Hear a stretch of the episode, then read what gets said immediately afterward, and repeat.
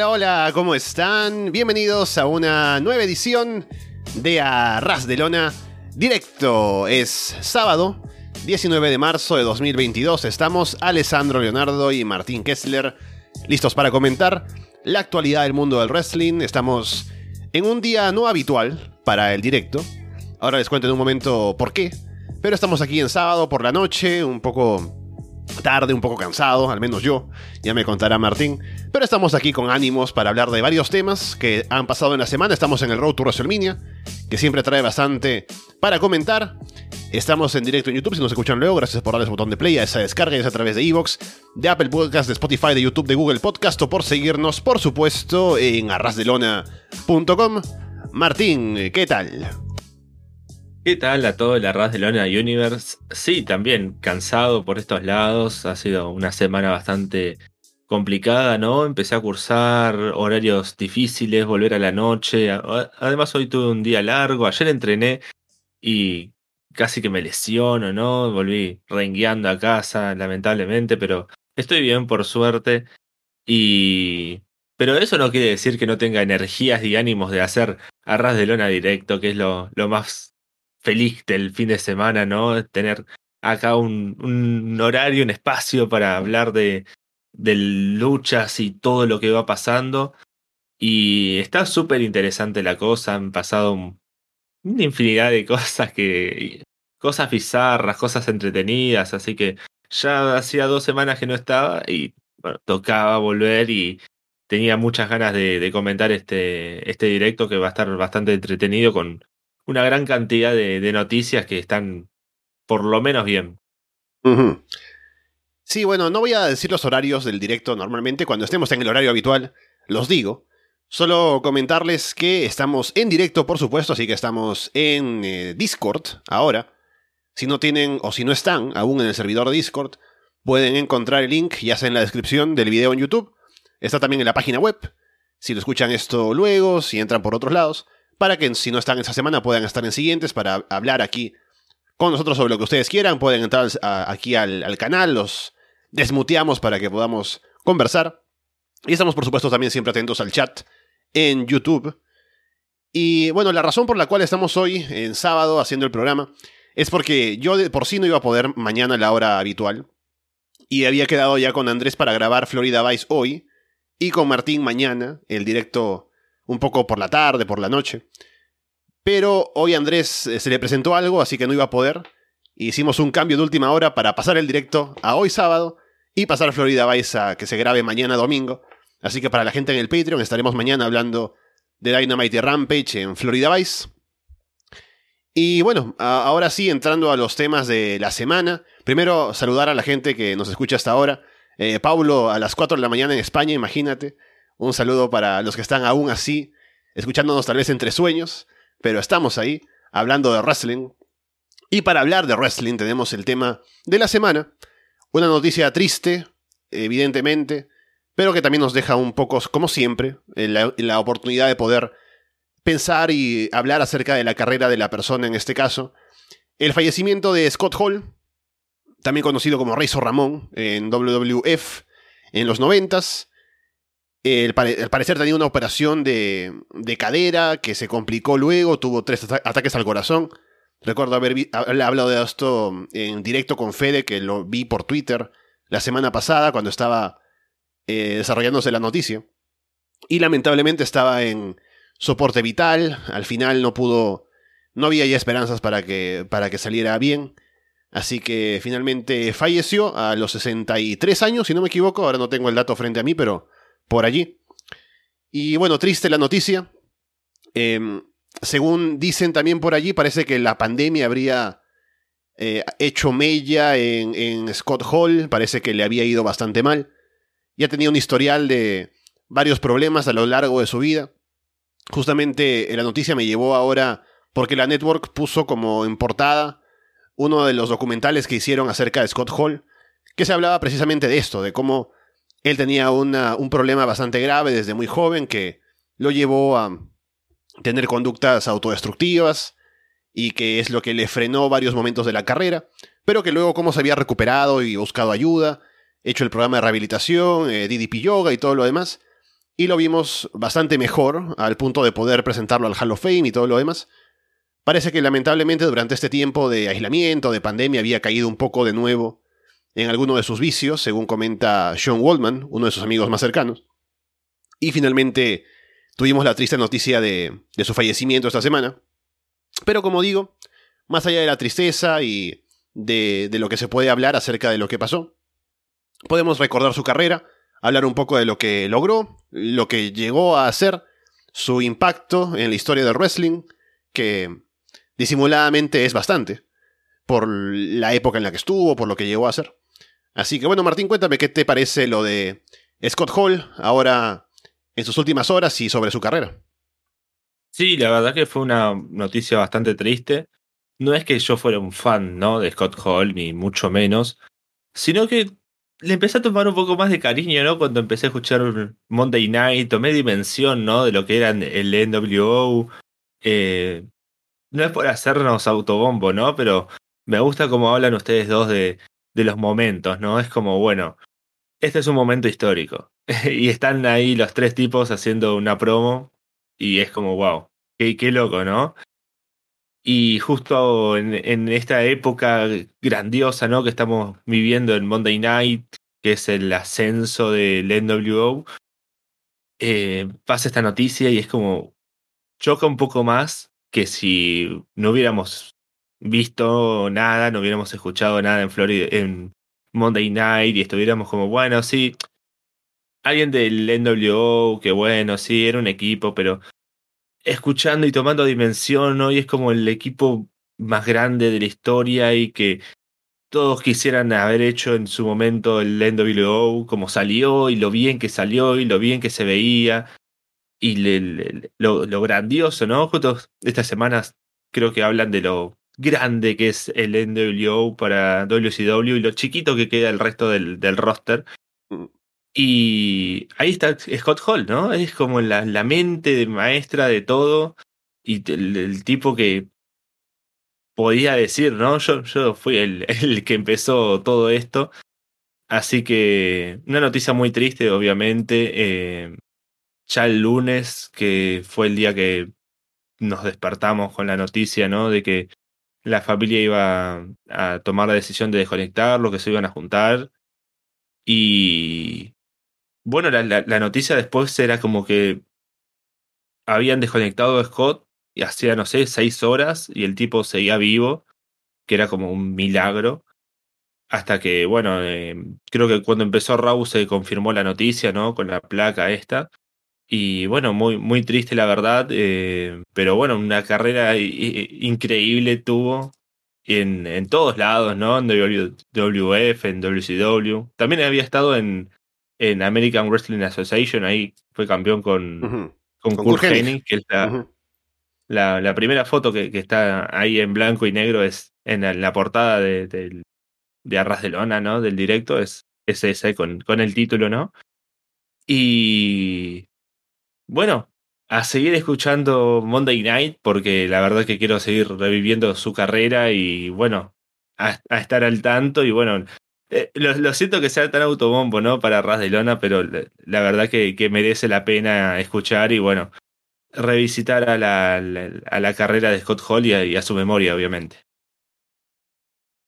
Sí, un luchador que siempre se ha dicho que tiene una, o tenía una gran mente para el wrestling, y no solamente es sus amigos de Click, ¿no? Que se puede decir que, ah, claro, le, le, dicen que era muy bueno y demás. Sino que mucha gente que trabajó con él en algún momento, como Sting o Jim Ross, por ejemplo, siempre han comentado que él tenía buenas ideas, que pensaba bastante bien en cuanto al negocio. Él fue quien le dio a Sting la idea del, de, la, de la imagen de en blanco y negro, por ejemplo, cuando iba a hacer el cambio de personaje. Así que eh, lo que siempre lo frenó fueron sus problemas personales, lamentablemente. Por eso siempre se habla de él como el mejor luchador que nunca fue campeón mundial, porque no iba a asumir esa responsabilidad. O tal vez cuando lo, lo veían en su forma de desenvolverse en backstage y eso, y en su vida personal, no le daban la confianza como para estar en ese puesto. Y en el NWO estuvo a la sombra de, de Hulk Hogan, por ejemplo. Pero bueno, eh, al final Hay un buen documental, justamente como les digo, en la network hay uno que es bastante bueno, hablando de toda esta historia, que justamente lo vi esta semana otra vez, y hablando de todo esto, de cómo se rehabilitó al final, algo que dice que le gustaría haber hecho hace 30 años en su momento, ¿no? Para de pronto haber sacado más jugo a su carrera y al talento que tenía. Porque era como el mejor worker del NWO, o sea, si lo comparas con Hulk Hogan o con eh, Kevin Nash, él era el que podría ser capaz de dar mejores combates, pero siempre él el que estaba como por detrás porque no es como que se tomara en serio su puesto en WCW. Pero bueno, es un luchador histórico. Llegó a ese momento en invadir WCW supuestamente. Junto con Kevin Nash fueron los que tuvieron esta, este primer paso a tener contratos con garantía para los luchadores. Entonces, hubo eh, bastante que, que aportó al wrestling. Y bueno, lo recordamos ahora, lamentando su fallecimiento, pero recordando los aportes que tuvo al negocio. Sí, y además eh, vi bastantes luchadores, ¿no? De NXT más que nada, que subían fotos con él en, sus primeros momentos y era como, wow, qué, qué loco, ¿no? Porque... Sí, lo llevaron al Performance Center para hacer un par de sesiones, ¿no? De hablar con la gente, sí. Claro, y eh, un tipo que tranquilamente podría haber estado en su casa tirado y viviendo de regalías o lo que sea, se molestó, ¿no? En acompañar a estos jóvenes luchadores en su momento, cuando todavía NXT era gente desconocida, ¿no? Hablo de cuando, no sé, Bailey ni existía, ¿no? Era un, mm. trabajo de un personaje y demás. Y la influencia que tuvo después para, para ellos y la ayuda, ¿no? Ahí encontraste a Scott Hall al, principio de tu carrera. Debe ser muy importante para, para esos chicos, así que mm, genial, ¿no? Todo lo que pudo hacer y bueno, en su momento que gracias a DDP Yoga se pudo recuperar, así que parece que está bastante bueno eso de, DDP. Lo hizo con, con Jake Roberts, lo hizo con Scott Hall, así que eh, espero que, ayude a todos los que, los que sigan necesitando, si es que lamentablemente necesitan ayuda algunos, pero eh, es, genial, así que eh, bueno, lamentable al fin de todo lo de, lo de Scott y bueno, seguiremos viendo lucha y recordando su memoria en Monday Night, obviamente. Pasando a otro tema de los importantes de esta semana. Cody Rhodes ya se reporta que ha firmado con WWE. Aún la empresa no lo ha hecho oficial. Es solamente los reportes de fuera, ya se dice que se habría llegado a cerrar el acuerdo. Y el plan por ahora sería que aparezca durante WrestleMania, parece que la segunda noche o algo así. Está confirmado, según se dice, para el Raw post WrestleMania. Entonces, es algo interesante. No habíamos dicho ya de cómo iba bajando el valor de Cody Rhodes con el tiempo que pasaba luego de haber salido, y como que se enfriaba un poco la situación. Pero ahora que resurge esa noticia, de que Cody por fin firmó, y que la gente va a estar esperando verlo, al menos creo que se genera una expectativa interesante. Y como ya decía en su momento, creo que solo el hecho de que salga Cody Rhodes, después de haberlo visto en Dynamite, ¿no? En AEW, eh, como un luchador importante por allí, y que de pronto aparezca, que me imagino será con la música y todo, se habrán negociado para que sea eh, una, una como gran aparición de Cody Rhodes. Eh, habrá que ver cuánto le dura, ¿no? El hecho de que lo traten como una estrella, si poco o mucho. Pero me parece que puede ser un, un momento interesante verlo allí, a ver cuál es su rol, a ver si va a ser tan evidente como que, oh, Seth Rollins no tiene combate, pero tiene un oponente sorpresa, ¿quién será? Y algo así. Pero veremos qué se inventan para esa noche, para cuando salga Cody Rhodes de vuelta en WWE, y veremos cómo le va. Sí, yo, tengo ganas de que tenga la misma música porque me gustaba mucho y sería un desperdicio que no la tenga. Y. Qué, qué, loco, ¿no? Todo lo que, lo que está pasando con Cody desde que se fue de AEW es como que. Sí, firma con WWE, ya está todo acordado. Y hace. ¿Cuánto fue? La semana pasada, hace dos semanas, fue como que. Mm. No, al final parece que Cody vuelve a AEW, de lo de WWE no salió. Y Hoy se reporta que hace ya como cuatro semanas o seis semanas que Cody ya está firmado con WWE. Así que súper extraño todo. Así que bueno, si llega a ser verdad ahora sí, eh, me pone feliz. La verdad que tengo ganas de ver a Cody en WWE, a ver cómo le va. Más que nada, el, no sé, el morbo, ¿no? A ver si. ¿Qué, qué terminan haciendo con él? Porque, a ver, obviamente, campeón mundial no va a ser porque Roman o Lesnar están ahí arriba de todo. ¿Y después qué? ¿Algún título midcard? que bueno pueda tener en algún momento, a ver la importancia que tiene en el roster, a ver qué hacen para WrestleMania, ¿no? Sería un gran desperdicio que debuten en el WrestleMania, en el Raw post WrestleMania, ¿no? Porque es como que termina el año, empieza la, la, nueva etapa y ahí es cuando, wow, llega Cody, ¿no? Y para el WrestleMania que viene ya está totalmente muerto. Y va a ser un gran momento, me parece, cuando, cuando entre, cuando suene su música y cuando llegue, me parece que, va a ser un, un gran momento. Aunque nosotros digamos, sí, ya lo sabía, ya, ya se veía venir, ya eh, era tan evidente, pero creo que lo disfrutaremos más allá de todo. No sé cómo harán con el. Eh, con el tema de Rollins, si es que al final van a tener ese combate, porque bueno, todo apunta que sí, Rollins no tiene rival. Y algo, algo gracioso que no sé dónde lo había dicho, pero es como que, bueno, los bookers de WWE son como, bueno, tenemos a Rollins sin rival. Mm, ¿Podemos optar por alguien que pueda firmar por la empresa o no? Bueno, digamos que sí, que va a firmar. Entonces, dejémoslo, ¿no? ¿Y a quién más tenemos en rival? A Drew McIntyre. Uh, Drew McIntyre. Vamos a ponerlo con Baron Corbin. Seguro el mundo va a emocionarse súper. ¿Por qué no juntan a Drew y a Rollins, no? Es como que, por favor, sería genial eso. Pero no, fueron por el lado de, de, de esperar a Cody, a darnos algo horrible seguramente con Drew, de más de, no sé, de cinco minutos.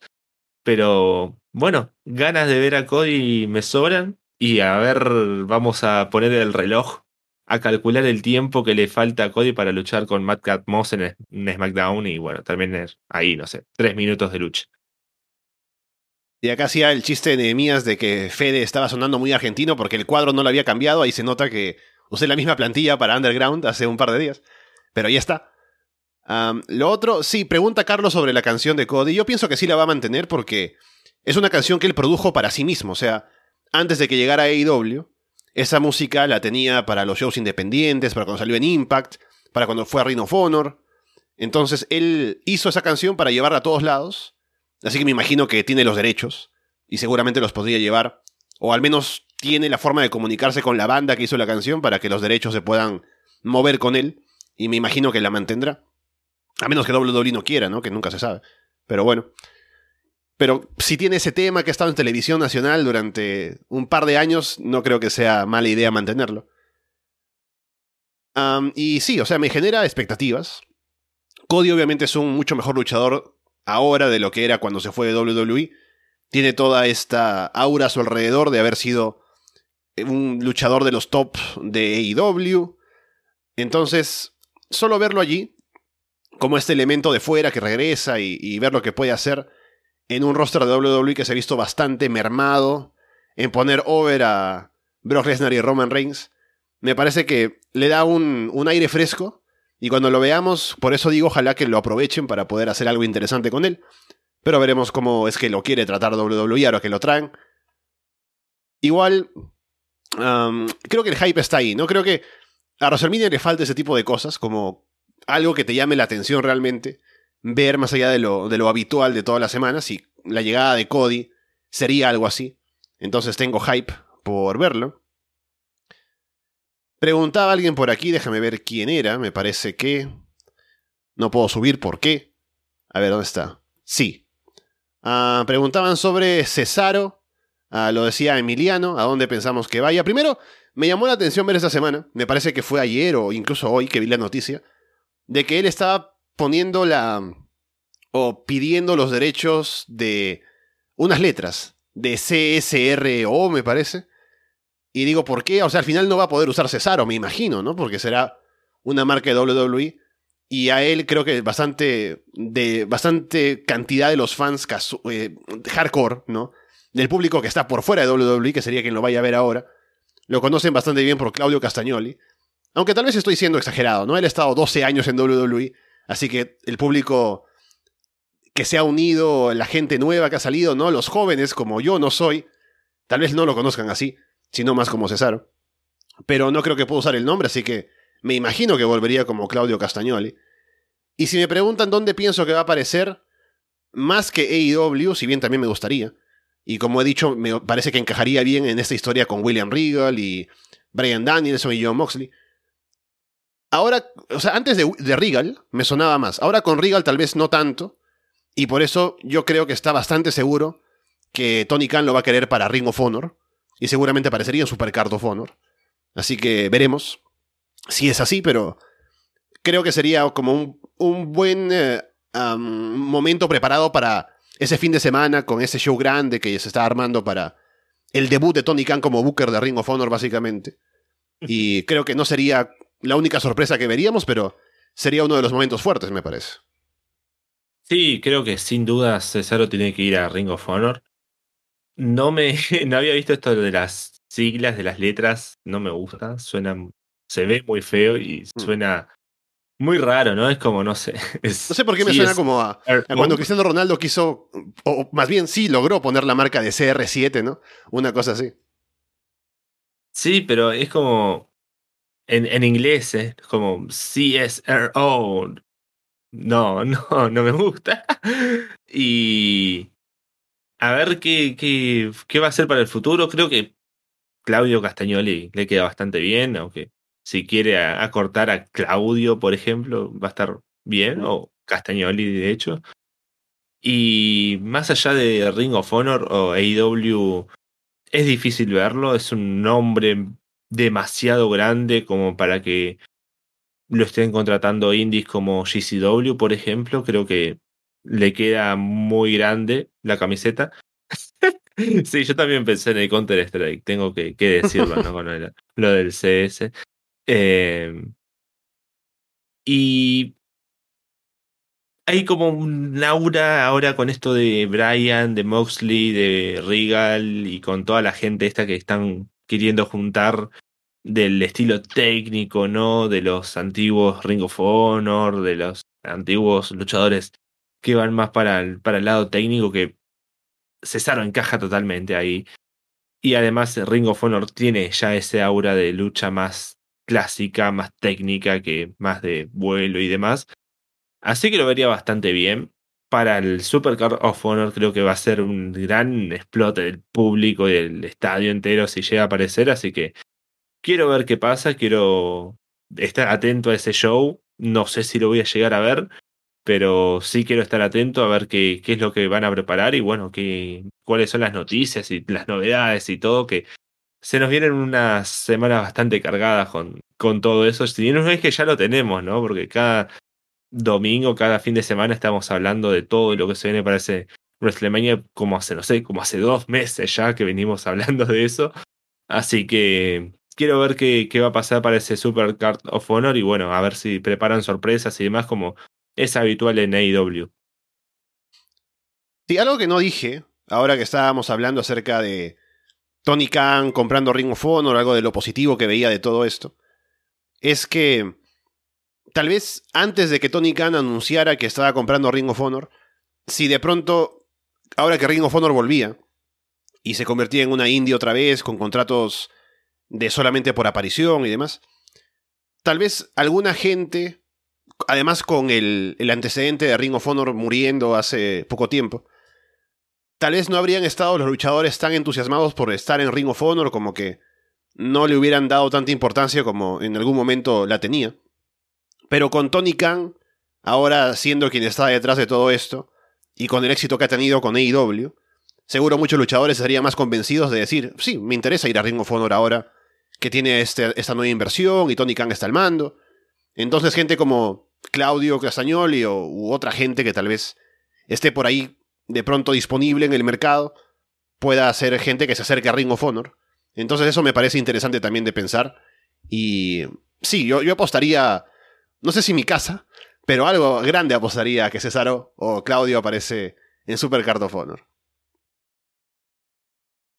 Hablando de movimientos en cuanto a contratos y demás, ya habíamos hablado de esto en Underground. Joey Anela no renueva con AEW, él mismo lo ha dicho, y habla acerca de que se sentía como que no estaba encajando del todo bien, hubo problemas con algún, alguna lesión que sufrió Eddie Kingston, por ejemplo, luchando contra él.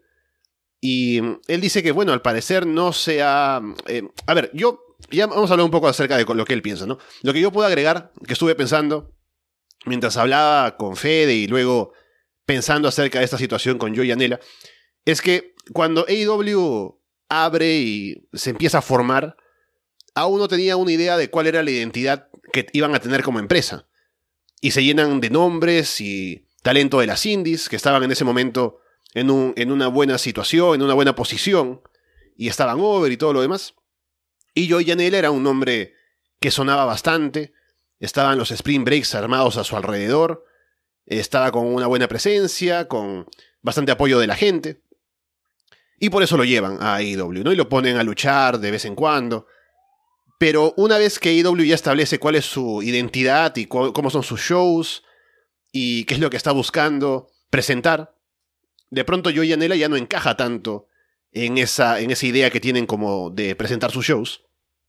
Y uno podría decir, bueno, se podría haber llevado a Joey de diferente manera y demás, pero creo que ya lo habían un poco encasillado o lo habían traído con una nueva, con una idea diferente.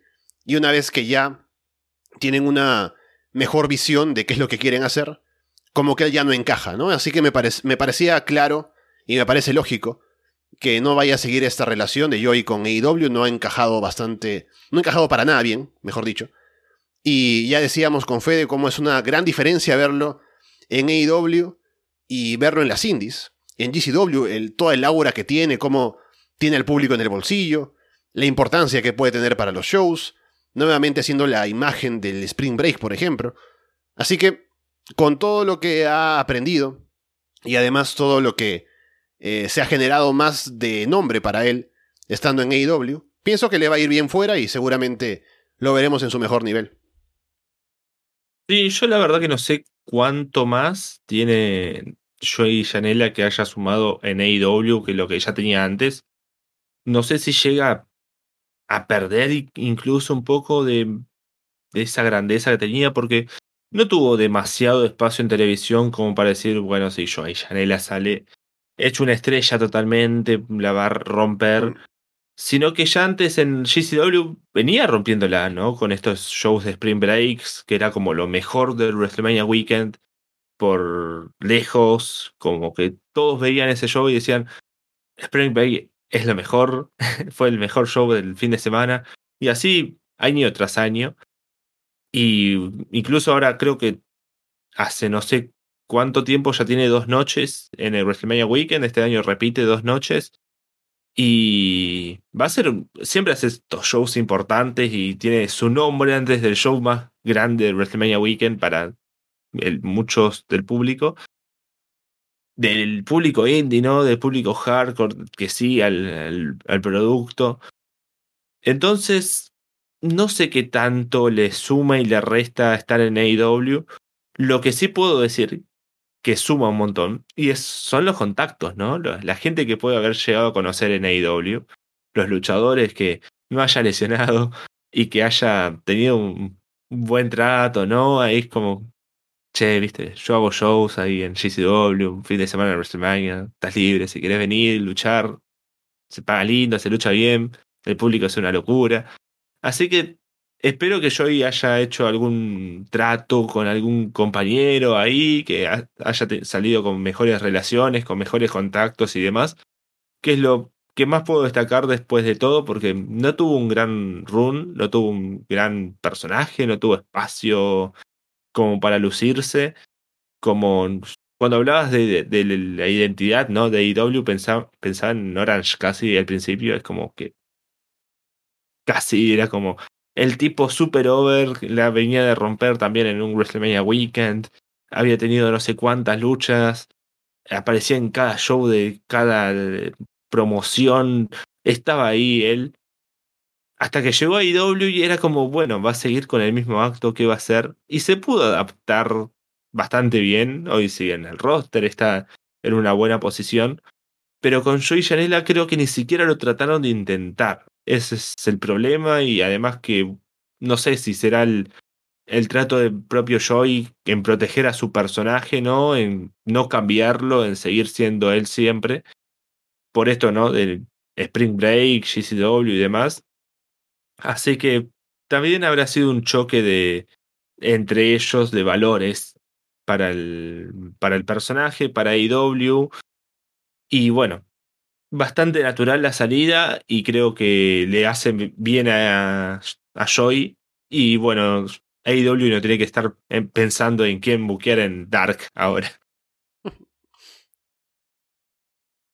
Y hemos hablado de Super Card of Honor. Alguien diría, bueno, habrías tenido que hacer esta transición antes de hablar yo y Enela, y tendría razón, pero lo traigo ahora. Se ha anunciado por fin los briscos contra FTR para eh, Super Card of Honor, que era un combate que se estaba pidiendo hace mucho. Parece, parecía que había dificultades para poder buquearlo por parte de un, equipo y el otro, por el hecho de que los briscos no podían ir a AEW, por lo que hemos comentado ya también. Pero por fin ahora en, Super Card of Honor Ahora con el Ring of Honor de Tony Khan va a ser posible. Y es un combate que ya de por sí genera bastante expectativa por todo lo que se ha esperado, eh, el tiempo que se ha esperado para poder verlo. Así que veremos finalmente eh, cómo sale, pero, o sea, va a ser un combatazo, ¿no? Simplemente veremos qué se arma allí para, o sea, qué se habrá hecho para que se convenza a ambas parejas de que por fin van a luchar, una va a perder y qué sale de allí, pero me parece que ya es una, es una gran victoria poder haberlo buqueado para este show. Sí, la verdad que yo no, no estaba al tanto de, todo lo que había pasado. Recién me enteré escuchando Underground, me parece, porque ya la verdad con tanto show ya me pierdo. Creo que, que en Underground habían comentado un poco de todo lo que, lo que fue la, la historia, ¿no? De que ninguno quería perder, los problemas de, de uno de los briscos, ¿no? Con Creo que fue la semana pasada en, el directo con Fede. Puede ser también. Yo... Porque hablamos acerca de, del tweet, el tweet este polémico de, de Jay Brisco y demás. Bueno. Y ahí recién me enteré de, todo lo que había pasado entre, entre ellos, entre el buqueo, ¿no? Eh, cómo no se podía llegar a hacer esto en AEW. Y me pone feliz. Yo primero supe la noticia, después supe todo el contexto, así que estaba más feliz antes y después fue como, wow, ahora me, como que me da mucha más felicidad después de, todo, de, saber todo lo. No, pero de no saber lo que no sabía. Y. Eh, va a ser un luchón, va a ser, a genial esto, lo de los, briscos FTR, se van a romper todo, espero que destrocen todo el, lugar, eh, espero que sea una locura, que nos deje totalmente locos y que digamos qué pedazo de luchón que acaban de hacer. Así que nada, tengo muchísimas ganas de verlo, estoy muy feliz de que lo puedan llegar a, buquear. Y bueno, a ver qué, surge después de todo esto, a ver si ya preparan alguna revancha para después. Si, bueno, seguramente en Ring of Honor, porque bueno, en AEW parece que no se va a poder hacer. Así que, bueno, tengo ganas de, de ver y le suma mucho más a Super Card of Honor, a este nuevo Ring of Honor, y como Decían por acá, ¿no? En el chat de que esta lucha ya luce mejor que casi toda la cartelera de WrestleMania. Así que tengo muchas expectativas, incluso para todo el show, ¿no? Por mm. lo especial, por volver a ver a Ring of Honor, por ver al Ring of Honor de Tony Khan, por ver qué va a pasar a futuro, a ver si hay algún debut. Así que tengo ganas de, de ver qué, qué pasa dentro de todo este show, que va a ser muy interesante. También podemos hablar un poco acerca de eh, una actualización sobre lo que pasa con Kenny Omega, que sabemos que está atendiendo sus lesiones, está en proceso de recuperación. Parece que aún le queda bastante tiempo, todavía de baja. Tiene que pasar por un par de operaciones más y eh, rehabilitación que le tomaría como unos cuantos meses más todavía. Así que bueno, por un lado está bien que, él se recupere, que pueda volver nuevamente en un buen nivel que esté sano. También AEW no es que lo necesite, porque tiene mucho talento que puede cubrir los puestos importantes. Tony Khan también le ha dado la, la libertad de poder tomarse el tiempo que necesite para recuperarse, lo cual está muy bien. Solo es triste, porque la historia está tan buena para que ingrese ahora Kenny Omega con lo de The Elite y Adam Cole y Red Dragon y los Young Bucks, pero seguramente se puede alargar esto y que cuando finalmente vuelva Kenny podamos armar toda esta historia de una mejor manera. Pero bueno, como digo, que se recupere, que vuelva al nivel en que queremos verlo, para los años que le queden todavía de carrera, porque con ese ritmo que ha llevado, Ya vemos las consecuencias. Pero que nos siga regalando buen wrestling cuando vuelva. Sí, la, verdad que es una noticia triste por el lado de que, bueno, hay que seguir esperando para ver a Kenny, pero bueno, fueron muchos años seguidos de, verlo. Creo que nunca había faltado en AEW, no tuvo ninguna lesión, ningún tiempo fuera por, por baja y demás, desde que abrió AEW, y antes incluso que seguramente también. Así que, bueno, habrá acumulado muchos golpes, muchas lesiones, hasta que, bueno, dijo, hasta que llegué y tenía que hacerse tratar, así que bueno, es lo normal dentro de un calendario tan complicado como es el de Kenny Omega, ¿no? Una superestrella de, de, del mundo del, del, del wrestling. Así que bueno, lamentable tener que seguir esperando para nosotros, pero bueno, mientras regrese bien y lo podamos ver de nuevo, no sé, cuatro o cinco años seguidos va a ser lo, lo mejor, así que espero que se recupere al 100%, que vuelva y que eh, la historia esté ahí, ¿no? Todavía, o que puedan rearmarla, que puedan hacer algún trabajo con... AW sabe llevar todo esto de alargar un poco más las historias en, el tiempo. No sé qué tanto se puede alargar ya, porque en algunos lugares decían que hasta mayo, ah, pero puede ser más, así que veremos si es para Double or Nothing Omega puede volver. O si es para luego, bueno, ya veremos cuándo puede llegar a, regresar y bueno, será un muy gran, gran momento para AEW. Así que, bueno, a seguir esperando y tengo las expectativas muy altas para cuando regrese y, y se pueda hacer algo con, con Adam Cole, con Red Dragon, con John Bucks y demás. Otra noticia interesante que ha salido esta semana es que WWE estaría planeando hacer un pay-per-view, eh, un perdón, perdón, un eh, Premium Live Event desde el Reino Unido. Y lo curioso es que sería para el fin de semana de un pay-per-view de, de AEW. Si no recuerdo mal, es All Out en septiembre. A ver si tengo aquí la, lo que nos había pasado. Me acuerdo que Andrés puso la noticia de que, ah, ¿quién va a trabajar doble ese día, no? Eh, sí, el sábado 3 de septiembre sí. sería la idea de hacer este show. Que, claro, siendo en el Reino Unido, y por la diferencia de horario, seguramente el show de WWE sería por la tarde, básicamente, para que por la noche sea ya all out. Así que sería una jornada larga. Pero bueno, por un lado es interesante hacer un show en Reino Unido para WWE cambiar un poco el ambiente, darles un show especial a los fans de allá. Así que eso es interesante. Solamente lo trágico de tener que verlo y comentarlo. Felizmente para mí, ese lunes que viene, que sigue ese show, es el Labor Day en Estados Unidos, así que no trabajo yo. Porque bueno, yo me, me guío por ese horario. Pero eh, por, igual es, es, es, duro, ¿no? Así que habrá que ver si se, llega, si se llega a realizar esto. Es, como digo, interesante. Y no es que compita con AEW, porque no va a ser al mismo horario y demás. Pero por ahí se mete, no sé si lo hicieron adrede o no, meterse en el mismo, el mismo día que AEW, no sé qué, beneficio les traería hacer eso, pero bueno, al menos por ahora la gente estaría así. Sí, hay, hay algo mucho más interesante dentro de todo esto, ¿no? Porque mm. es como que, bueno, WWE hace un pay-per-view en el Reino Unido. Todos pensamos un solo lugar, ¿no? Dentro del Reino Unido. Pero no, es en Gales. ¿Qué? ¿Por qué en Gales? No, no, sé, Escocia al menos, ¿no? Que es como Gales. Gales, en serio, Irlanda, que bueno, hay algunos luchadores irlandeses. No, Gales, por favor, hay gente que vive en Gales, o sea, ni siquiera en Inglaterra, que bueno, es como, wow, sí, al, fin volver ahí a Inglaterra, hacer un gran show. En Gales, ¿por, ¿por qué no?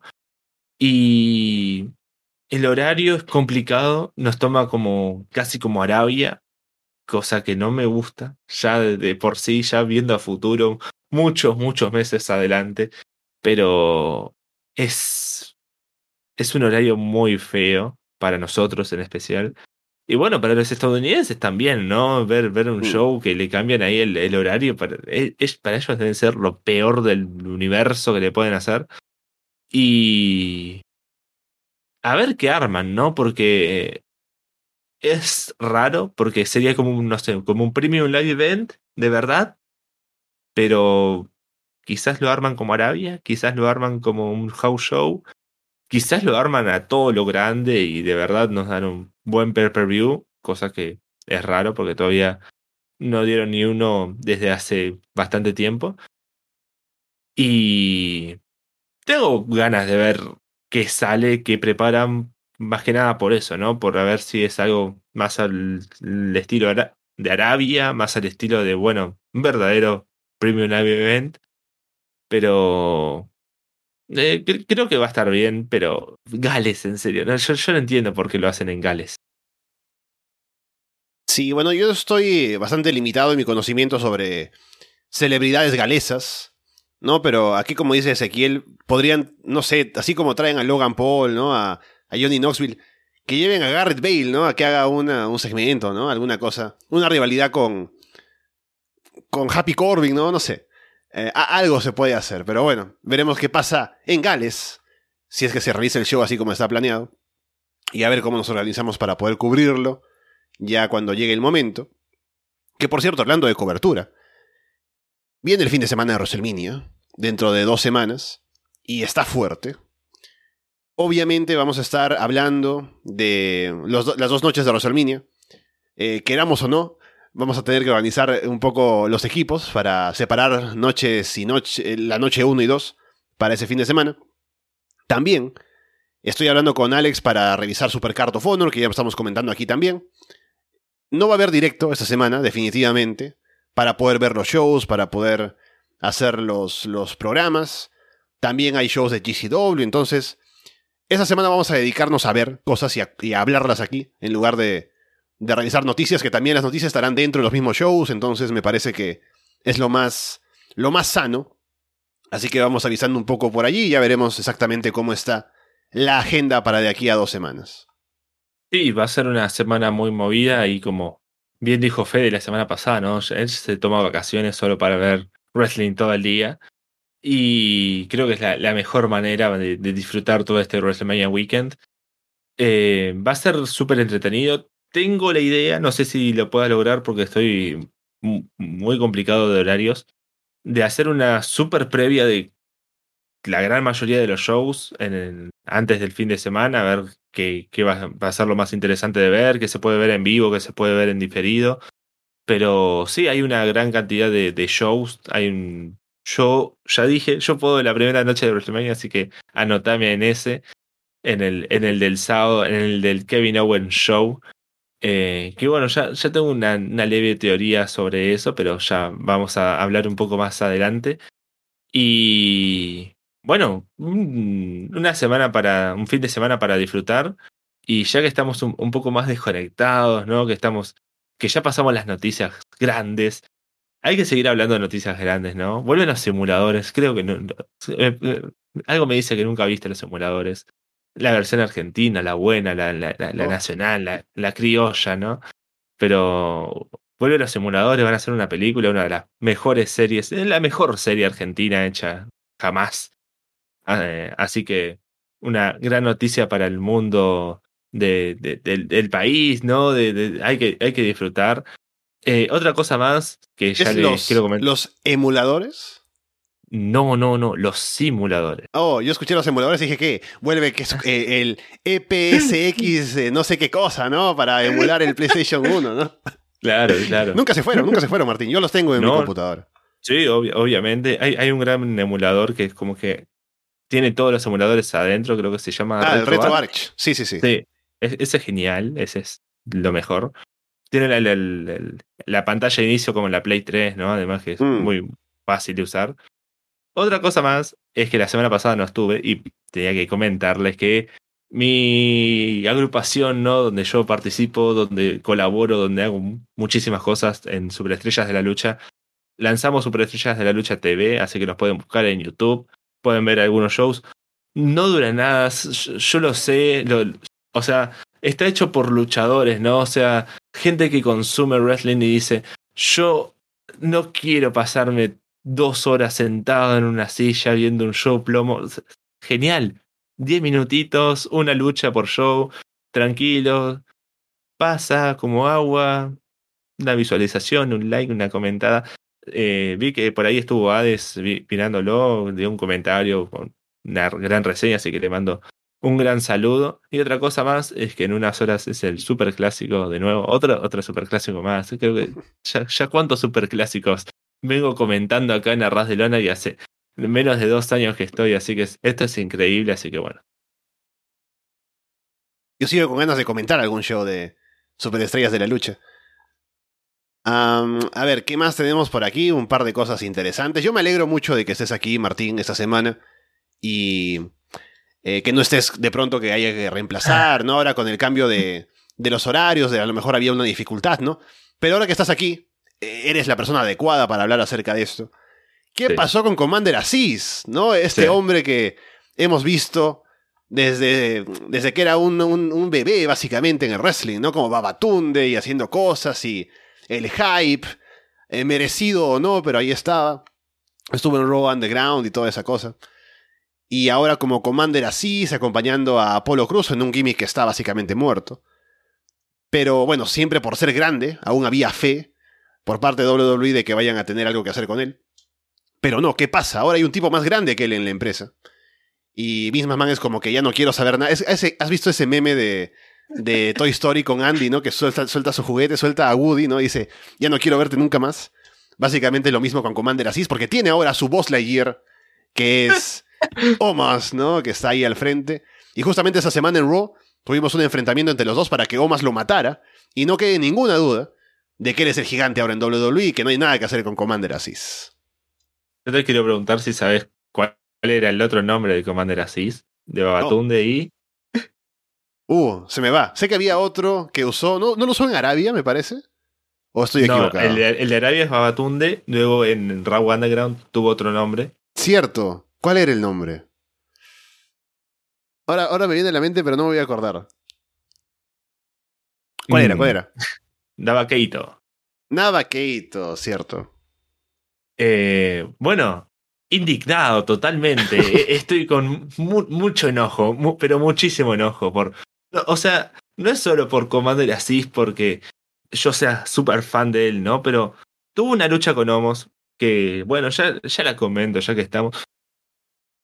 Commander Asís es un tipo que sabe ir a las cuerdas, luce bien, se mueve, tiene agilidad, puede hacer movimientos. Y Homos es un tipo, pero que es muy duro, muy duro, y siempre lo comentamos, y estuvo al lado de AJ Styles, ¿no? Homos estuvo al lado del fucking AJ Styles y no mejoró. El tipo no se puede mover, no va a las cuerdas, hace como un movimiento y le cuesta un montón y es como, ah, sí, ya lo hice.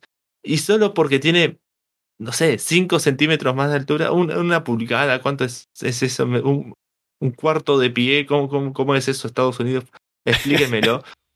Pero además de eso, ¿no? Eh, Daba Keito o Commander Aziz o Babatunde es un tipo gigante que luce bien, que se ve bien.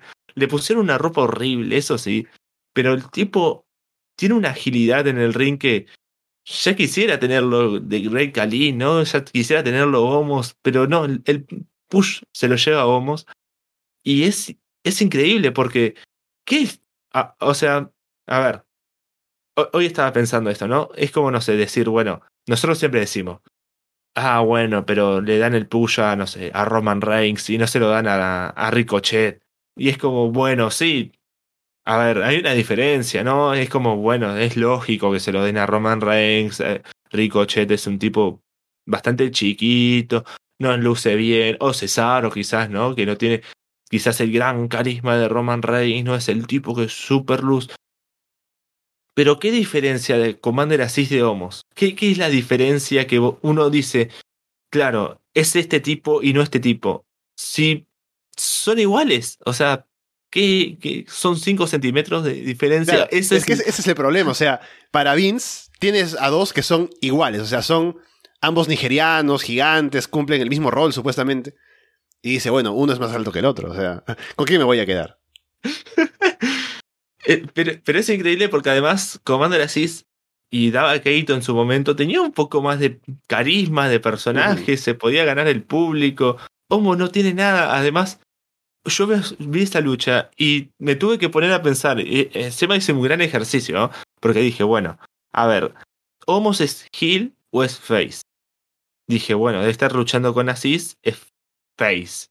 Pero se peleó con AJ Styles, y AJ Styles ahora es face, entonces Homos es heel, no, pero AJ Styles antes era heel, y ahora es babyface porque está contra Edge, entonces Edge es heel y eh, Styles es face y Homos es face. ¿Y por qué no están juntos de nuevo si son los dos babyface?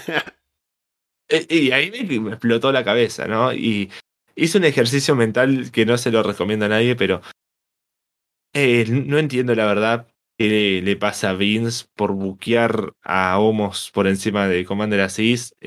tenía ganas de además de ver esta lucha en WrestleMania, ¿no? era como el, gran momento y tuvieron que dos minutos en el ring, nada más. Era como el gran combate. Lo podían haber construido mejor incluso, lo que siempre decimos. Commander así acumulando victorias, somos al mismo tiempo acumulando victorias y los dos chocan en WrestleMania. Es como, no, no puede ser. El, gran combate, la gran lucha de los dos gigantes, a ver quién va a ser. Y bueno, ahí te puedo entender que gane Homos al menos, pero así de la nada es como, bueno, pasamos a otra cosa.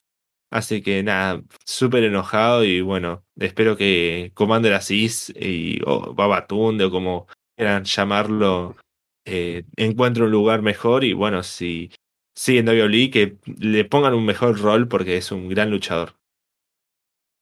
Solo quiero yo traer a colación aquí un recuerdo, ¿no? De que en, en Raw Underground, casi digo Lucha Underground, en Raw Underground, eh, Da Vaquero era uno de los tipos que mataba gente peleando ahí dentro del club. Y Homos era el portero, ¿no? Así que solo eso para, que, para recordarlo y nunca olvidar. bueno, después, ¿qué tenemos aquí? Esto me encanta, Martín. He tenido muchas ganas de hablar de esto toda la semana. Salieron las reglas de Control Your Narrative. Y las tengo aquí. Sí, sí. Para leerlas. Vamos a ver. Mucha atención. Eh, reglas y regulations o como lineamientos de control your narrative. Primera regla. Tú tienes el control. Segunda regla, en mayúsculas, tú tienes el control, otra vez. Luego, ah, regla 3. Las peleas, voy a poner las cámaras de los dos aquí porque quiero ver tus reacciones, para que la gente las vea también. La pelea termina cuando te rindes, te noquean, no puedes pararte o te, te rindes, o sea, abandonas el combate, los combates, entre comillas, sancionados pueden terminar vía pinfall. O sea que los otros no. O, como, no, no, a, ver, hay, como una diferencia entre eh, fights, y matches. matches, ajá, sí. Claro, sería como peleas y luchas. Y match, matches encima va entre comillas, ¿no? Es como luchas. Lo, que ustedes dicen luchas, esas, esas cositas, ¿no? las luchas. Nosotros peleamos, carajo.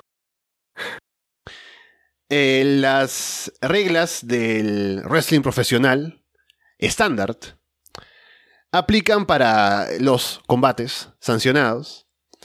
El caos eh, tiene lugar en el Project Pit, que me imagino que será como una Steel Cage o una cosa así. Me recuerda al Lions Den o no sé, una cosa así. Había algo como también Pit en, en NXT, me parece, ¿no? Pero bueno. Sí, sí. Ah, esta, es genial, ¿no? La regla número 5.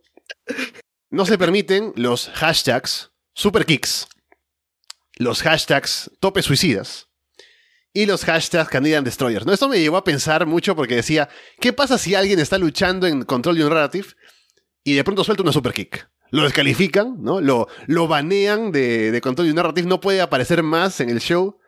Un tope suicida, ¿no? De pronto ya de por vida, ¿no? Ya tiene problemas con Easy Tree, ¿no? Lo bloquea en Twitter porque es con hashtags. Luego, la regla 6.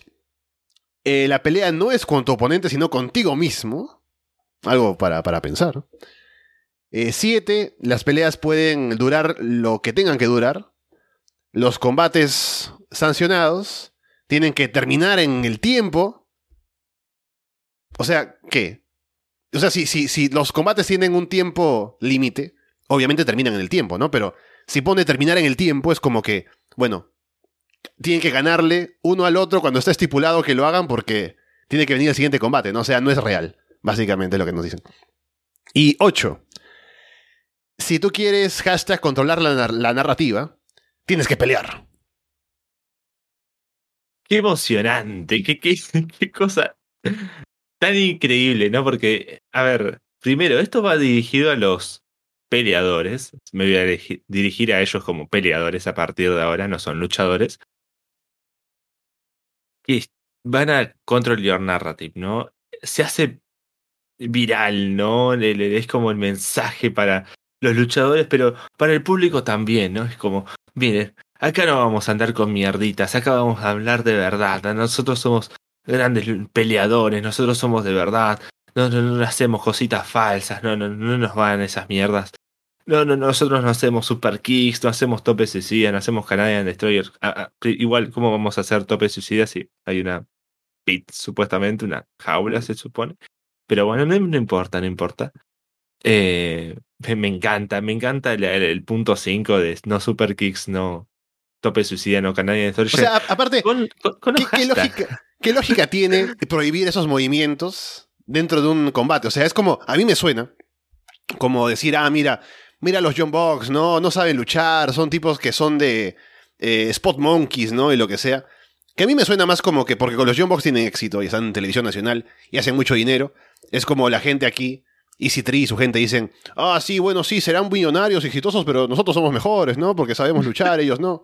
Y, y- y solo por eso hay que tirar con... Porque, a ver, al final, si estás en contra de los super kicks y los topes suicidas y los Canadian Destroyers, que son como algo que está tan generalizado en el negocio y que la gente utiliza, los luchadores utilizan en sus combates, estás básicamente como buscándote pleito con todo el mundo, ¿no? Estás quemando todos los puentes posibles cuando dices, no, los que hacen super kicks son idiotas, los que hacen Canadian Destroyers no saben luchar, ¿no? Y cuando es básicamente todo el mundo. Hay algo que yo personalmente prohibiría que es, son los chops al pecho que ya me tienen cansado, que es- Mm. lo usan más de como, como recurso, ¿no? Lo usan como eh, base de una lucha incluso y que no- a mí ya no, me tiene cansado. Pero yo no soy Easy Tree para andar prohibiendo cosas. eh, esto es control your narrative. Si yo quiero controlar mi narrativa, yo tengo que pelear, ¿entendés? O sea, te tengo que Mm. subir y tengo que pelear. Yo, yo te- te- tengo que ir y, y descargar mi furia ahí contra los chops. Y porque es una pelea con mi mente, no es contra mi rival. Tengo que destrozar al que está enfrente. Y me gusta acá el comentario, ¿no? WWE despide a Cody y nace IW. Después despiden a Easy Tree y bueno, nace Control Your Narrative. No, no, no, no pueden pasar dos veces las mismas cosas buenas. Así que. Ah, eh, Y eso, ¿no? Dejan ver las reglas. Sus reglas es como. Pero, ¿qué, qué gracia tiene esto? O sea, es como que. eh, Es como que vayas al, al vestuario de WWE y veas, no, ahí, no sé, no se puede hacer tombstone, no se puede estornudar. Y es como.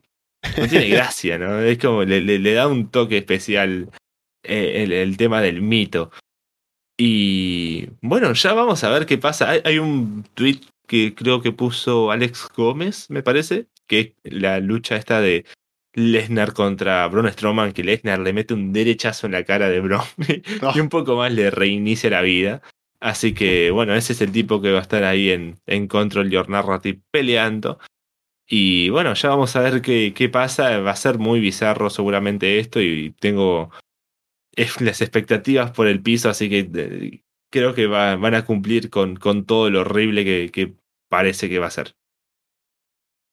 Yo me imagino que llega un luchador allí al show, aplica un Canadian Destroyer, sale Easy Tree todo molesto, le dice, oye, que si te dije que no, pero el luchador le dice, bueno, yo controlo mi narrativa, yo hago lo que me da la gana, ¿no? Easy Tree dice, ah, me cagó.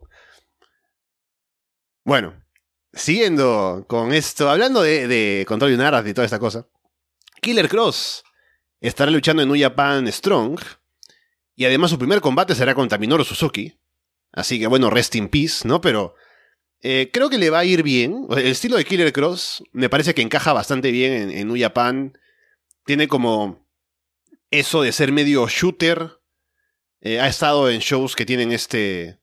eh, Este gimmick, digamos, ¿no? E- Este, esta temática, como Bloodsport, por ejemplo. Y ya en NXT nos han vendido mucho de que no es muy luchador, ¿no? No le ha hecho muy bien eso, pero aún así creo que podría encajar bien en New Japan Strong, que es un estilo que le vendría bastante bien, así que más allá de, si me cae bien o no el luchador, pienso que le podría, eh, y, además contra Suzuki, como combate debut, creo que tiene todo ahí puesto para que pueda impresionar y que tenga más oportunidades dentro de New Japan Strong a futuro. Sí, creo que le va a venir bastante bien estar en, New Japan Strong. No sé si va a estar en este show que va a ser en, en el WrestleMania Weekend también, en Lone, Star o algo así. Pero va, va, a ser un show bastante interesante y bueno, si llega a estar ahí, va a ser mucho más interesante a ver cómo. Killet Cross, genial. eh... No sé dice que acá eh, Nicolás de que Suzuki le va a reescribir la narrativa a Killer Cross. También, también, ¿no? O sea, va, va a terminar destrozado Killer. Y bueno, a ver qué tal le va. Va a ser su primera aparición, ¿no? Después de, de, de Así que tengo ganas de ver cómo controla su narrativa en New Japan. Y bueno, a ver cómo, qué tan diferente se ve Killer Cross, ¿no? A, lo que terminó siendo ese Carrion con todos los cosos y con todas las cosas raras. Ah, sería muy, muy divertido que salga a luchar de nuevo y que tenga todas esas cosas raras y que sea como. Al final de la idea mía y que nosotros digamos, pero qué carajos, me indigné al pedo. Así que eh, tengo ganas de ver qué pasa con Killer y bueno, contra Suzuki va a ser algo bastante divertido de ver.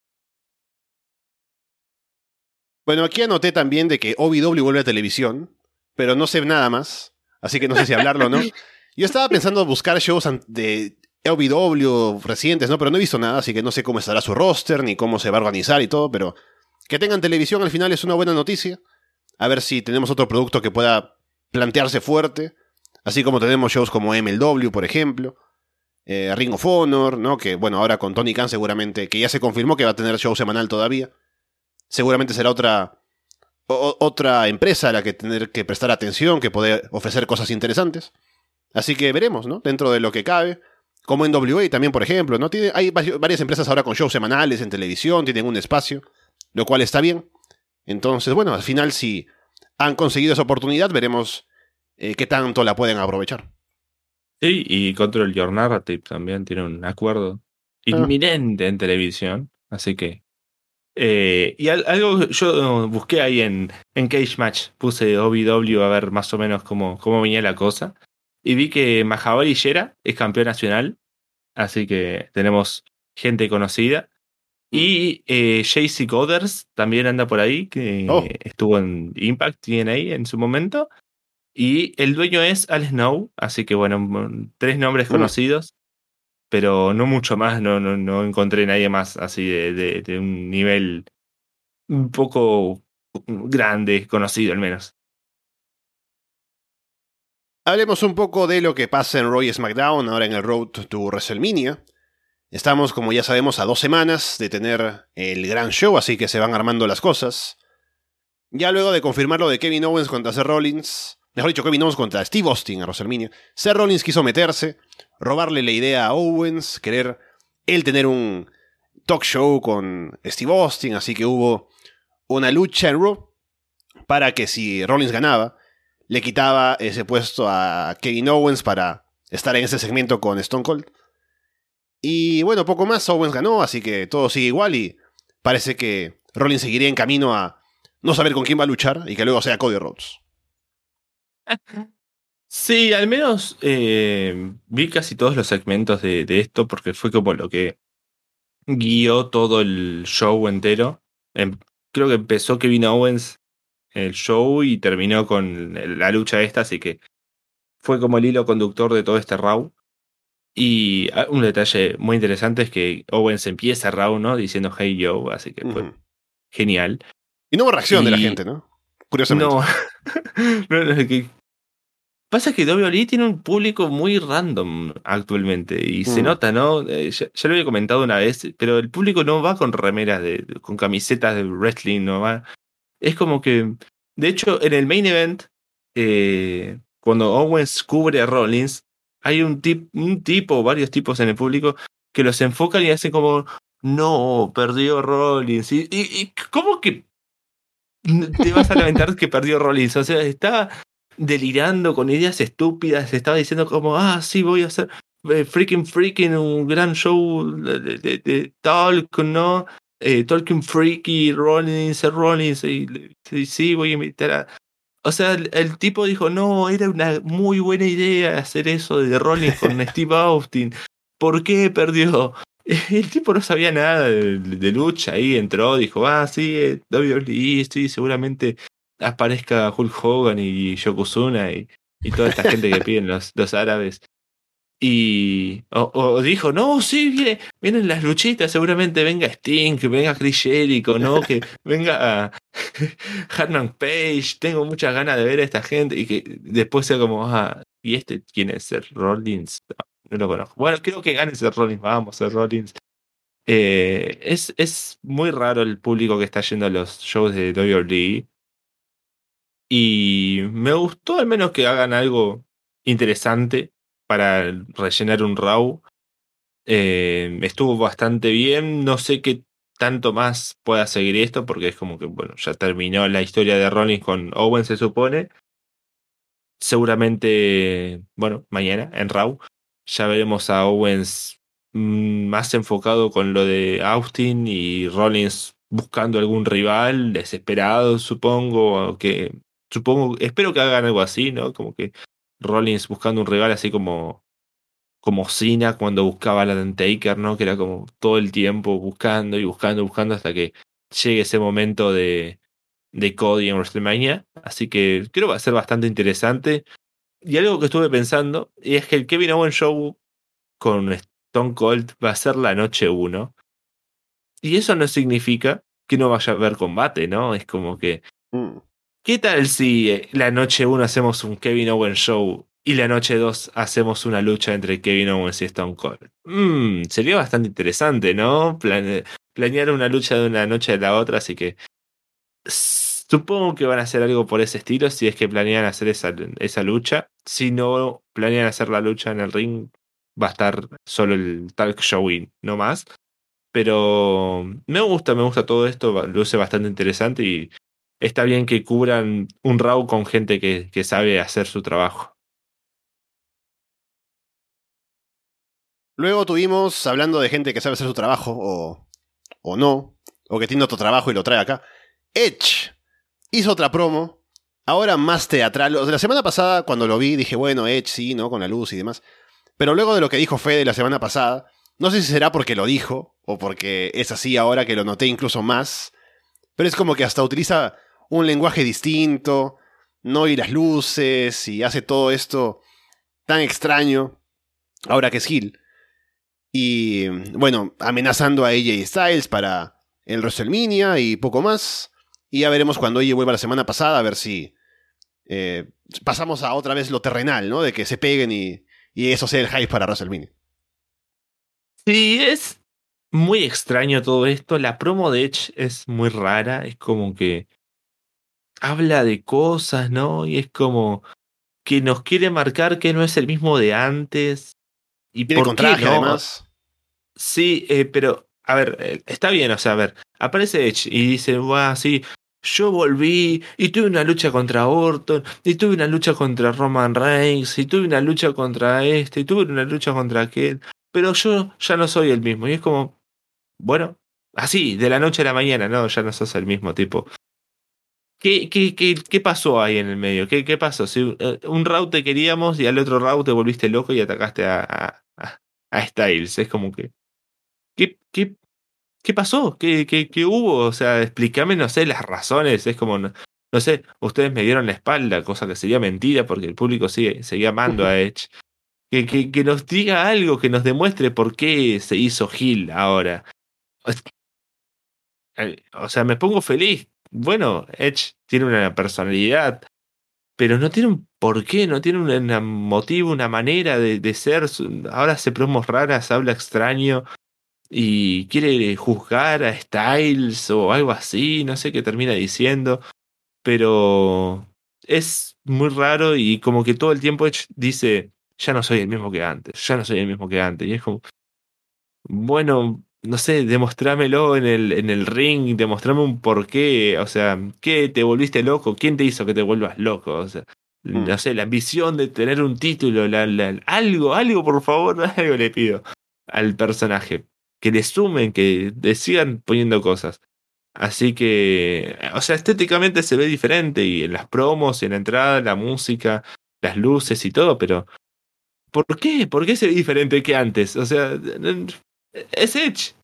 Al fin y al cabo es Edge. Así que bueno, espero que sigan haciendo cosas interesantes y bueno, creo que mañana ya vuelve Styles, así que espero que eh, pase algo interesante. Algo que había visto hoy, que ahora lo voy a buscar, y es que creo que Bianca Belair está lesionada.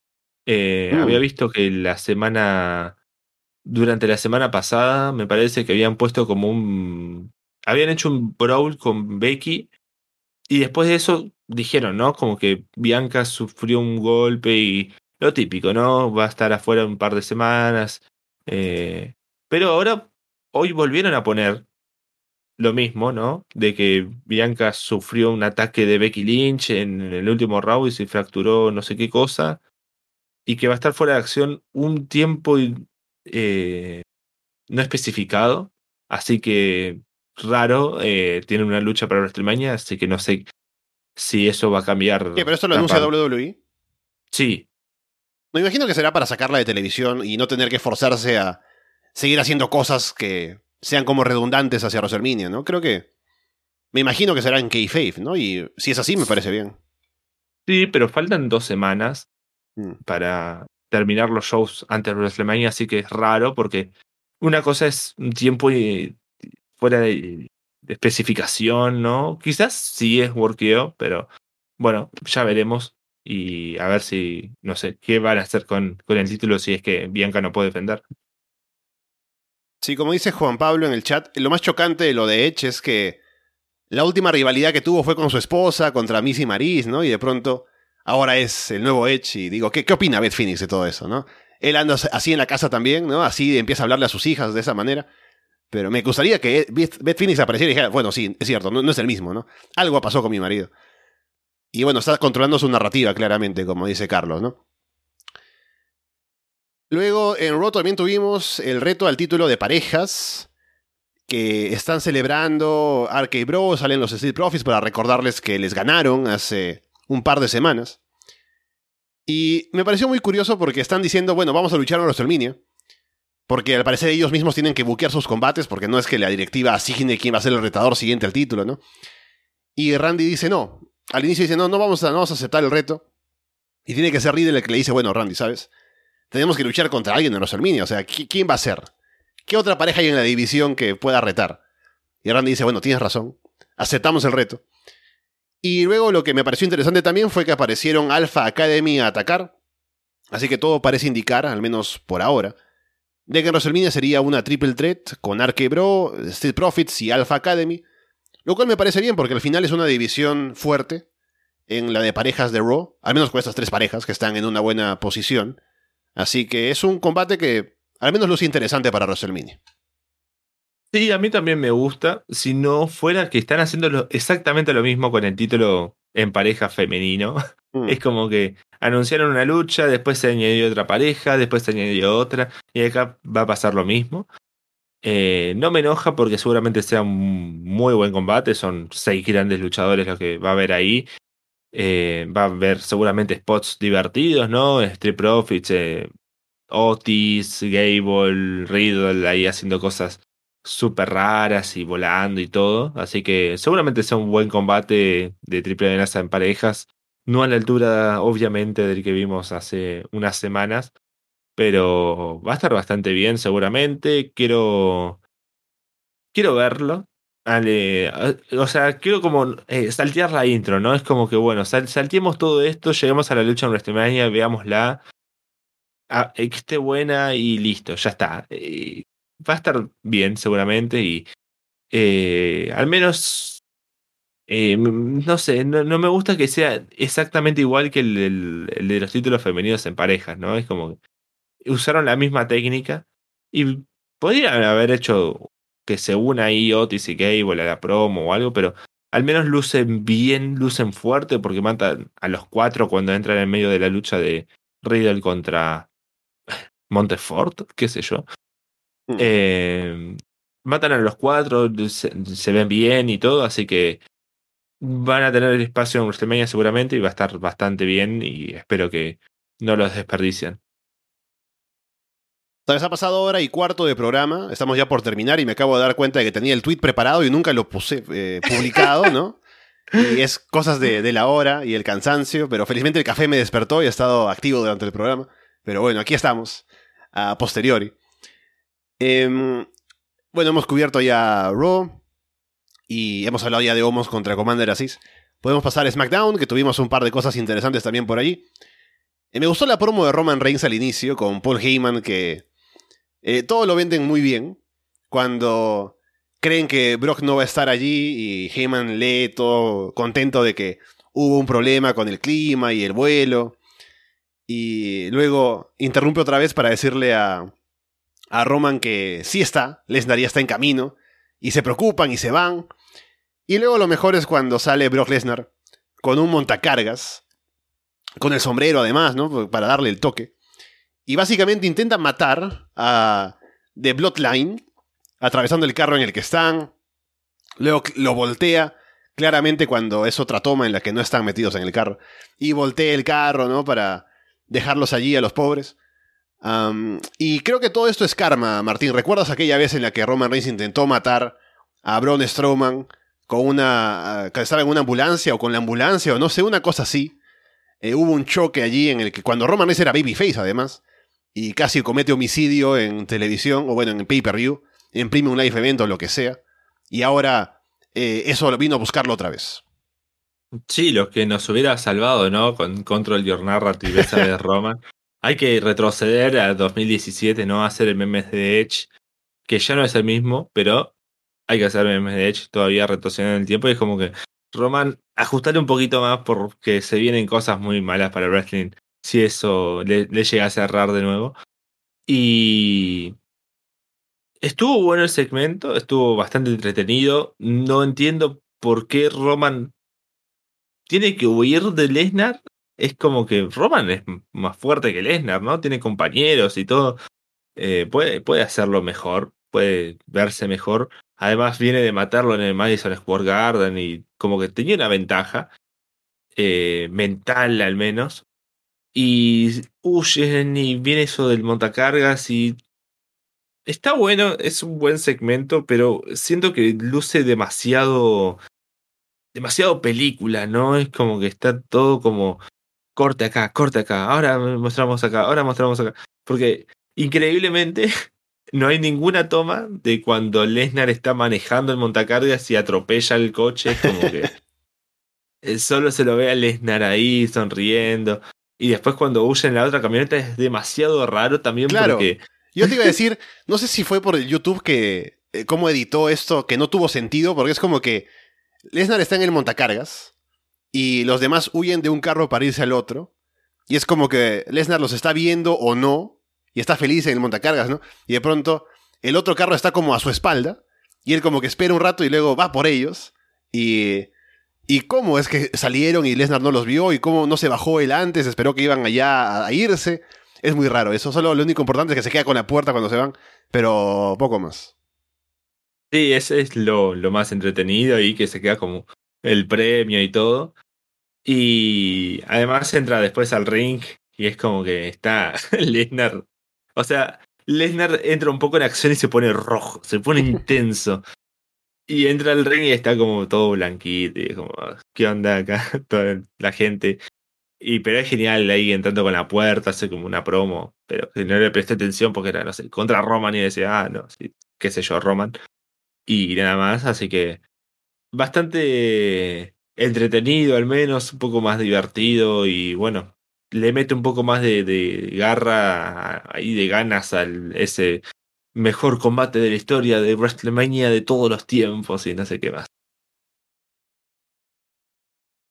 Luego tuvimos eh, un añadido al reto o al combate que sabíamos que va a haber entre Sami Zayn y Johnny Knoxville en WrestleMania que Sami ha retado a, Knoxville a que sea un combate sin reglas, dijo. Que no sé si será un no DQ o algo un poco diferente. Pero luego al final Knoxville acepta, así que irán por allí. Que me parece que está bien para un poco. O sea, no vamos a esperar que Knoxville salga a hacer un combate de llaveo y contra llaveo y demás. Así que meter objetos y eso, le añade algo y veremos qué tal le va, a ver si hace un Bad Bunny y nos sorprende. Aunque estará solo esta vez, en teoría, porque solamente uno contra uno. Igual Sammy es un tremendo luchador, entonces algo puede salir de allí. Y quién sabe si el resto del, staff de, o mejor dicho, el elenco de Yakas aparece y hace algo. Pero bueno, le tengo fe a Sammy, así que veremos qué sale de todo esto. Eh, sí, tengo ganas de ver. Eh, va a ser seguramente bastante, bastante entretenido. Estoy viendo que va a ser en la segunda noche de, de WrestleMania, que es ese gran combate, así que eh, vamos a ver cómo buquean esa cartelera.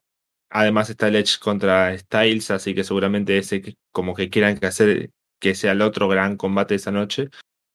Y me gusta que sea como esto de Anything Goes y descalificación y todo, porque es como que las estrellas invitadas se pueden lucir más. Además, Johnny Knoxville es alguien acostumbrado al dolor y a los golpes y todo, así que no creo que esté tan mal para sumarse a al ring, ¿no? Subirse y, bueno, recibir golpes con objetos y demás. Así que lo veo bastante bien, me, me, gusta cómo están llevando todo. Además, a mí hace un muy buen trabajo en todos los sentidos, así que está bastante interesante y bueno, al menos es algo bueno y decente para Sami que tiene un gran espacio en, en WWE, en WrestleMania, ya renovó contrato y todo. Algo que yo les iba a preguntar la semana pasada y me olvidé y cuando me di cuenta ya había pasado tiempo, pero bueno, te lo pregunto a vos, es sobre Kevin Owens, ¿no? O sea, ya pasamos el tema, pero volvamos un poco. O sea, sabemos que Kevin Owens renovó con WWE hace poco, pero la pregunta es, ¿vale la pena renovar con WWE si vas a tener un tal show y una lucha posiblemente con Stone Cold y no ir a IW por eso? Mm. yo diría que sí. O sea, a ver, poniéndome en la posición de Kevin Owens, ¿no? Ya lo dije en su momento, de cuando hablamos de la renovación y hablé de por qué pienso que Owens renovó. Que a diferencia de otra gente, Owens ya ha luchado en su momento contra Brian Danielson y la gente que estuvo en Ring of Honor, los John Box y Adam Cole y toda esta gente, que es la base del roster de IW básicamente. Entonces no es que él tenga la idea de que le faltan Dream Matches y quisiera ir allí a sacar combatazos y demás.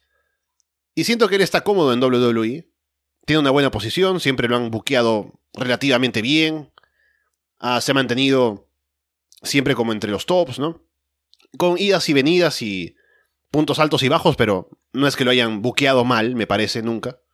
Entonces pienso que tiene como una, una posición cómoda en WWE.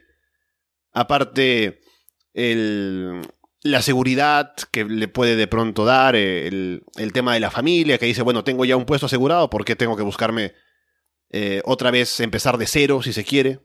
No sé si de cero, ¿no? Pero estar en un roster en el cual tiene que otra vez establecerse y demás. Aparte con tanta gente que está allí ahora. Así que yo pienso que fue una decisión que nos puede gustar más o menos, pero está justificada. Y si él pensó que es lo mejor para él, pues esos serían los argumentos, me parece. Y además, si encima le sumas el hecho de que va a tener un segmento y un posible combate, con quien era su luchador favorito cuando era joven, eh, Stone Cold Steve Austin, creo que al final terminó decidiendo bien.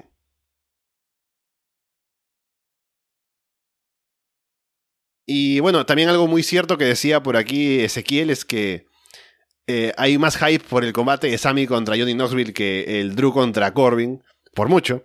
Han hecho cosas creativas, ¿no? Como lo de Sammy yendo a la premiere de Jackass y Luego lo de los mensajes de texto porque Knoxville eh, como que filtró o más bien publicó el número de teléfono de Sammy y como que todo el mundo le estuvo llamando y viendo cosas, ¿no? Así que han hecho cosas fuera de lo común y me parece que ha sido interesante al menos de ver.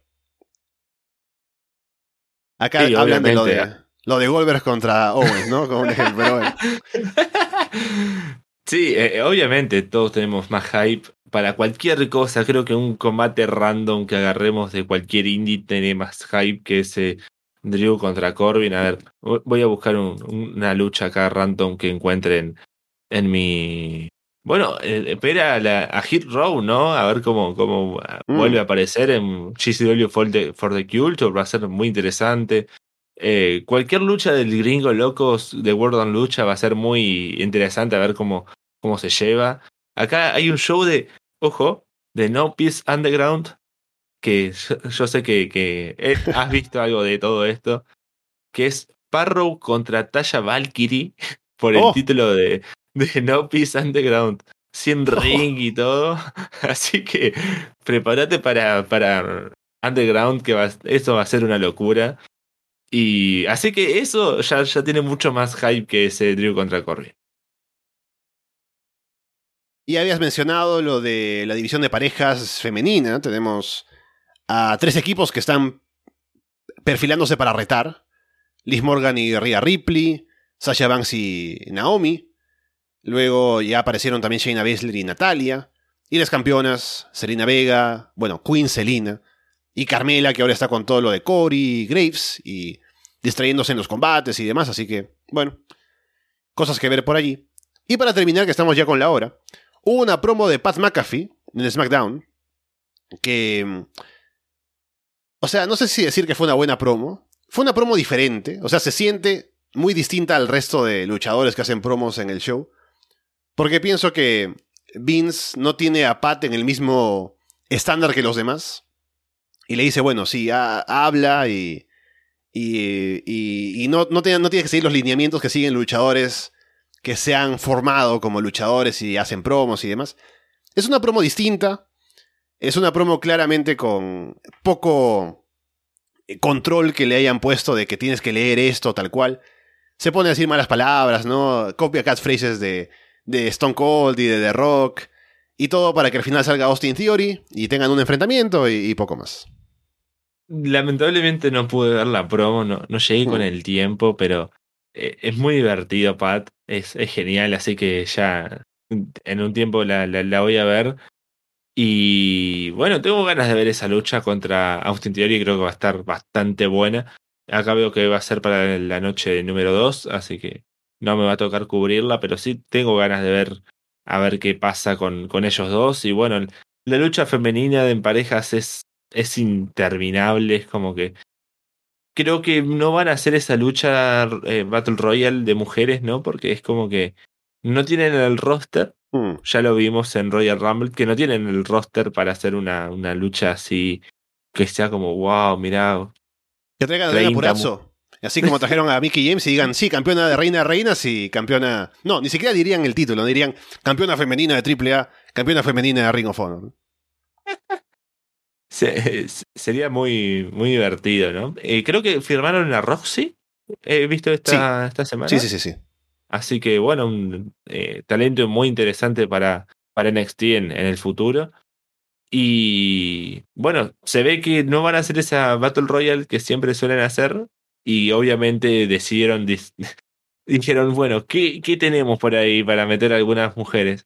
Y tenemos esta lucha que, bueno, es por el título femenino en pareja. ¿Qué, qué, título es ese? Ah, ese que luchan dos contra dos. ¿Y ya tenés algo armado? Sí.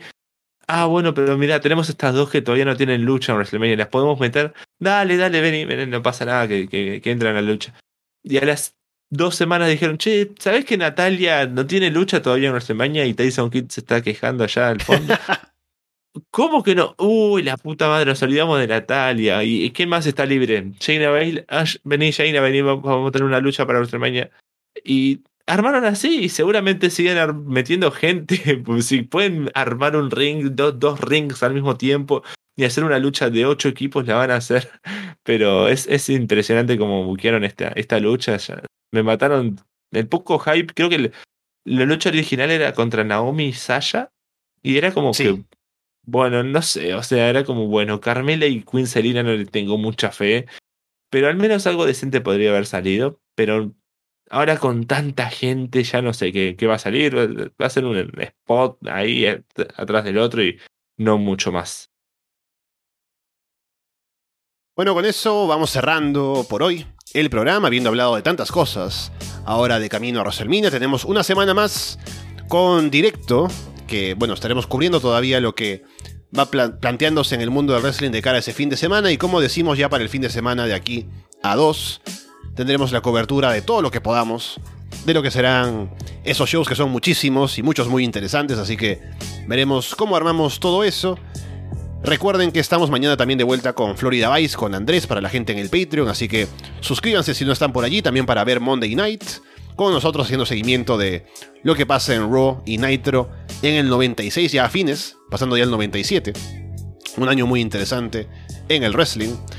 Así que bueno, Martín, gracias por estar aquí ahora este horario atípico para el programa. Y hemos hablado de bastantes cosas entretenidas, así que veremos cómo sigue todo de aquí a una semana.